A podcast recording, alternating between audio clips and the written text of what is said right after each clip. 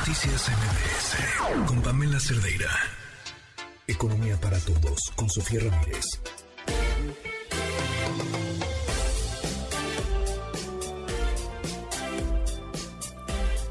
Ya estamos de regreso, son las 7 con 32 minutos y me da mucho gusto saludar en la línea telefónica a Sofía Ramírez, directora de México. ¿Cómo vamos? Hola Sofía, ¿cómo estás?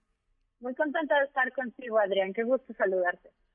Muy bien, pues hay temas importantes. El gusto, por supuesto, es de nosotros tenerte aquí este, con temas súper interesantes. Y para iniciar, me gustaría poner este sobre la mesa, el PASIC 2.0 que anuncia el gobierno federal y que pues tiene, digamos que el objetivo de seguir... Eh, aminorando los efectos inflacionarios y cómo le pega al bolsillo, ¿no? De la población. ¿Qué, qué, nos puedes, qué lectura le das a este PASIC 2.0, Sofía? Vamos a empezar por, el vaso medio lleno, si te parece. Vaso medio lleno, igual que el PASIC 1.0, eh, me parece que es una buena señal de que el gobierno se da cuenta que no solamente con política monetaria se enfrenta a la inflación, hay instrumentos como política económica, política fiscal, que sí están en el ámbito de sus atribuciones y de sus posibilidades de atender, no así la política monetaria, que es atribución única y exclusiva del Banco Central, del Banco de México, que es constitucionalmente autónomo. Hasta aquí me parece que está muy bien. Otra lectura positiva. Me parece sumamente importante que el gobierno colabore codo a codo con el gran empresariado. Y me refiero al gran empresariado porque si bien son el 0.2% de las empresas, son un eh, factor de producción, de crecimiento, de desarrollo, sobre todo de empleos de buena calidad, de eh, mercancías que pueden ser alimentos preparados de gran alcance. Entonces, si bien pareciera ser eh, sumamente mm, ilustrativo, digamos, de nuestra economía, que se reúna con unas pocas personas y por lo tanto se tomen decisiones entre unas pocas cabezas, bueno, creo que es, es una buena intención que se plasma en acuerdos de buena voluntad entre las partes. Insisto, esa es la lectura positiva. Sin embargo, y aquí es donde empezamos a ver el, vaso a la mitad y luego ya nos vamos a la parte donde hay un montón de oportunidades, eh, me parece que pues, por lo menos eh, sintomático cuando decías ahorita eh, de buena alguien que bueno pues para continuar atendiendo la inflación pues que francamente los índices de inflación digamos eh, de prácticamente 18 de los 24 eh, genéricos digamos mercancías que están marcados en la canasta Profeco que están dentro del pasique inicial ya sabes, eh, está lista donde decía aceite de canola una pieza, arroz en grano un kilo, dos latas de atún, azúcar moreno un kilo, ¿te acuerdas, no? Esa lista. Sí. Eran 24 enseres y solamente eh, seis de ellos han tenido menores incrementos en los indicadores genéricos. ¿Por qué me refiero a los genéricos? Pues porque no dice el PASIC el pan de una marca, ni dice el frijol empaquetado por una empresa, no, dice genéricos, ¿no? O sea, frijol en grano, 900 gramos, etcétera. Entonces, la manera en la cual podemos ver si ha tenido algún tipo de efecto el pasique inicial, pues es justamente ver cómo los genéricos han incrementado o no sus eh, índices generales, digamos, de estos genéricos eh, en, en la inflación, si los incrementos en la inflación de estos índices o los incrementos eh, porcentuales de estos índices han sido mayores o menores al indicador general de la inflación, que es el que siempre nos referimos, que está en aproximadamente 8.8% en la primera quincena de septiembre en su comparación anual. Bueno, como solamente 6 de esos 18 están por debajo, pues quiere decir que nos está haciendo lo que el viento a Juárez, ¿no? El, el PASIC 1.0. realmente no está funcionando para los efectos en los que se anunció. No estoy sugiriendo que haya control de precios, porque cuando hay control de precios, entonces sí hay carecía, entonces empieza a haber un mercado negro y pues sale peor el, remedio que la medicina, porque pues en el mercado negro siempre los precios son más altos.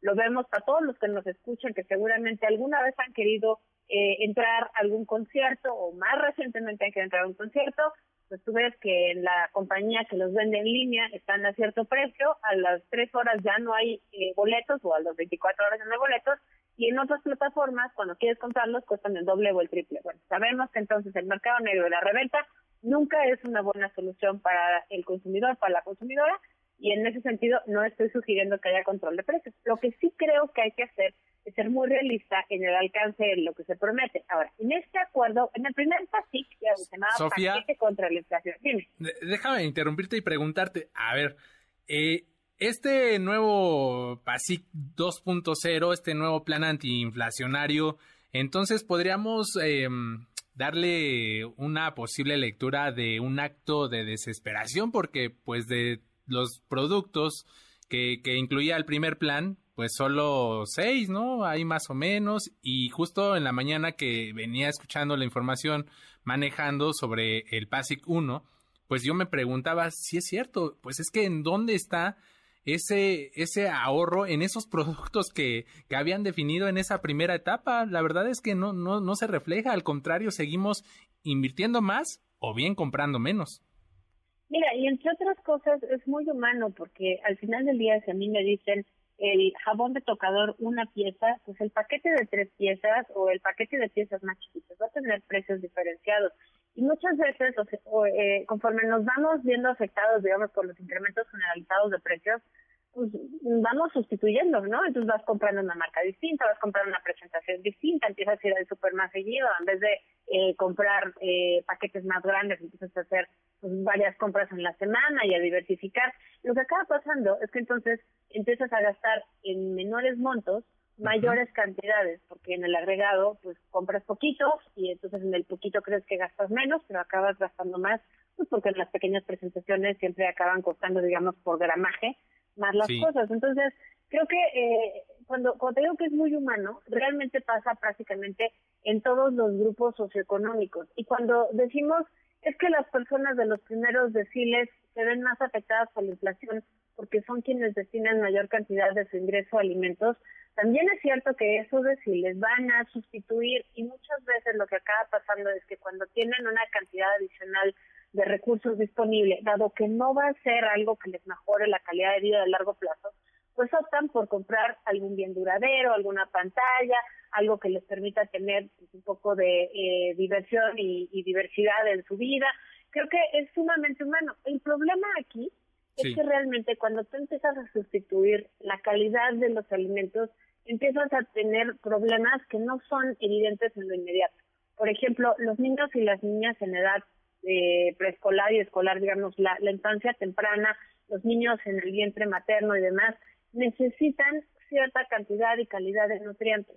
Entonces, yo me pregunto, ¿por qué no, en vez de estar eh, pues malabareando, por ejemplo, con el eh, subsidio a las gasolinas que el secretario de Hacienda reconoció la semana pasada en su comparecencia en el Senado, abiertamente que de manera directa beneficiaba más a quienes tenían camionetas más grandes, parques más grandes, mayor número de coches, que es por supuesto no a la gente que más lo necesita, él defendía que a nivel agregado, pues al disminuir o al contener la inflación general, pues estaba beneficiando a los deciles de menores ingresos. Mira, hasta ahí yo te podría decir, bueno, pero entonces, ¿por qué no estamos mejor subsidiando las cosas de manera focalizada? El transporte, el diésel, la mercancía en México, digamos, el comercio se, traslada en, en carreteras, pues vamos enfocándonos en diésel, que es lo que utilizan los camiones de carga, los camiones de pasajeros. ¿Por qué no vamos haciendo programas focalizados y sobre todo intervenciones focalizadas? Porque no se trata solamente de hacerlo pasajero y dar pues tres meses de, de un ingreso adicional a los hogares más, más pobres para que no caigan en una situación de pobreza, que pudiera ser un buen, una buena salida de cortísimo plazo. Pero uno, ya vimos que la inflación no es transitoria, no sabemos bien a bien cuándo va a cerrar el pico, tenemos el pico de inflación, eh, tenemos expectativas, o más bien tenemos estimaciones del Banco de México que nos indican, de acuerdo a la última edición de política monetaria de la semana pasada, que muy probablemente lleguemos a converger hacia el 3% que marca el objetivo inflacionario del Banco Central hasta, hacer, hasta cerrando el 2024, o sea, todavía nos resta un buen rato.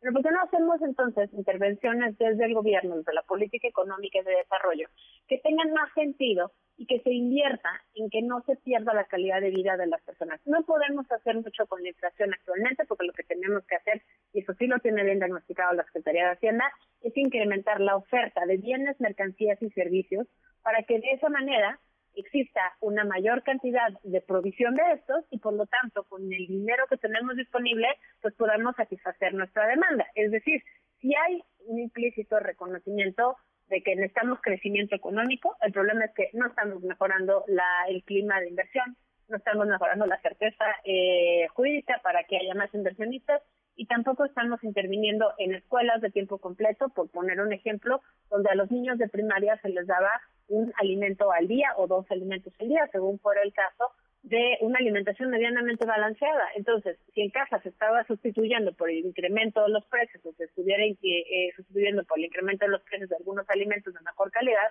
por lo menos estarían garantizando que los niños y niñas en edad escolar y preescolar pudieran estar recibiendo cierta calidad de alimentación.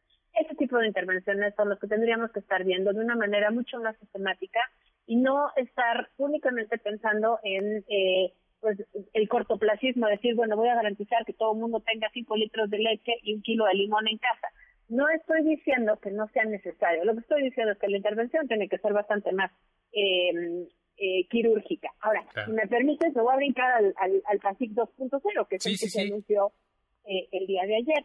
Mira, primero que nada, todavía no teníamos hasta la edición matutina del Diario Oficial de la Federación una publicación de cómo íbamos a lograr este PASIC 2.0. La diferencia es que este no es un paquete, digamos, no es un acuerdo. ¿Qué quiere decir? Bueno, pues entre otras cosas, que lo que están haciendo es nos estamos sentando otra vez con un sector del empresariado mexicano, que en concreto son empresarios de tres tipos. Son distribuidores, son eh, empresarios de carne, sobre todo de carne de cerdo, de carne de res, y eh, son eh, pues personas que producen eh, harina de, de, para tortillas de maíz. Eso está muy bien porque, eh, pues ciertamente, al momento en el que la guerra en Rusia, eh, la guerra de Rusia en Ucrania, ha ido encareciendo, digamos, el trigo, pues la gente ha eh, visto que tenía que sustituir el pan con alguna otra cosa. Y al momento en que todos sustituimos el pan por tortilla, pues la tortilla sube. Realmente somos un importador neto de maíz blanco que viene de Estados Unidos, entonces pues si nos prohíben exportar el maíz blanco realmente no, no es tan grave, digamos que está contenido en el PASIC 2.0, pero el problema está, y aquí sí quiero ser muy enfática, en que no nos dice más que eh, que se van a eliminar algunas de las restricciones, digamos, fitosanitarias a la revisión de lo que eh, se importe de fuera en términos de eh, cárnicos, en términos de alimentos o de eh, productos agropecuarios. Entonces, eso a mí me preocupa porque Senacica se supone que es la autoridad encargada de revisar que haya pues cierta seguridad eh, pues eso alimentaria para que para que no vayamos a tener pues otra pandemia por comernos un murciélago mal cocido, ¿no? o, por comernos una salmonelosis eh, pandémica o yo qué sé, digo, yo soy economista, no soy médico, pero sí me queda muy claro que eh, renunciar a la atribución del Estado eh, de revisar y supervisar a los privados no es la solución. Claramente teníamos un problema de ineficiencia tanto con eh, Senacica como con COFEPRIS, al grado que el empresariado dice, ayúdanos a ser más eficientes, ayúdanos quitando nuestras, quitándonos estas restricciones eh, complicadas. Sí, esta carga burocrática. claro pero la solución no es recular ante tu atribución única y exclusiva al Estado. Creo que hay muchas salidas, como todavía no está nada publicado, una de las salidas sería pues en tanto se rediseña la función, digamos, de Senacica y de COFEPRIS respecto a la importación de un montón de productos agropecuarios y químicos y demás, podríamos pensar en que se tomen las eh, certificaciones de carne de Estados Unidos y de Europa. Eh, no es garantía, ciertamente, pero podría ser una medida temporal. Creo que lo que es importante es que el empresariado también eh, pueda manifestar que ellos no pueden ser juez y parte. ¿no? no dudo que el empresariado tenga buenas, eh, sobre todo este gran empresariado, eh, tiene muchas cosas sobre la mesa, muchas cosas que perder si esto sale mal, por supuesto la reputación, por supuesto el, el riesgo de que alguien se enferme o haya una eh, contagio mayúsculo a partir de ciertos productos que se importen es muy importante eh, en términos, digamos, del negocio de, de, este, de estos empresarios, pero creo que es más importante que haya alguna salida lógica eh, respecto a cómo eh, incrementar la eficiencia de Senacica y de COFEPRIS para que no se ponga en riesgo y no se vulnere la seguridad alimentaria y la, la seguridad, digamos, eh, de la salud de las personas que estamos al final del día consumiendo los bienes finales de este lado de la frontera. Sí, claro, lo importante es que no nos salga más caro el, el remedio. Sofía, eh, déjame preguntarte un tema que les gusta mucho presumir allá en Palacio Nacional porque lo ven como un logro, las remesas. ¿Qué está pasando ahí con las remesas? Uy, las remesas son una gran cosa. Mira, fíjate que eh, tenemos muy claro que las remesas en el mes de agosto tuvieron un comportamiento que ya empieza a denotar una ralentización de la economía en Estados Unidos por dos razones. Vemos que aumentó el número de remesas, pero el monto de la remesa promedio cayó en alrededor del 4% y por lo tanto en el agregado el monto completo de las remesas es ligeramente por debajo de lo que vimos en el mes de julio. Esto se debe por varias razones y varios frentes, lo sabemos, pero entre otras cosas a que eh, muchos de los paisanos del otro lado de la frontera trabajan en el sector de la construcción. Al elevar las tasas de interés, pues, se eleva también el costo del financiamiento del dinero y el sector de la construcción no está exento de ello. Por lo tanto, eh, pues podemos ver cómo esta ralentización en concreto en el sector de la construcción puede estar traduciéndose en menores montos, menor liquidez de los paisanos que trabajan en ese sector y bueno, pues obviamente eh, también la disminución de cheques de asistencia y de apoyo del, eh, gobierno de Biden a todas las personas en Estados Unidos ha empezado a marcar esta diferencia en la cantidad de dinero líquido que tienen las personas allá. Por lo tanto, las remesas que se envían para acá han caído en el monto total.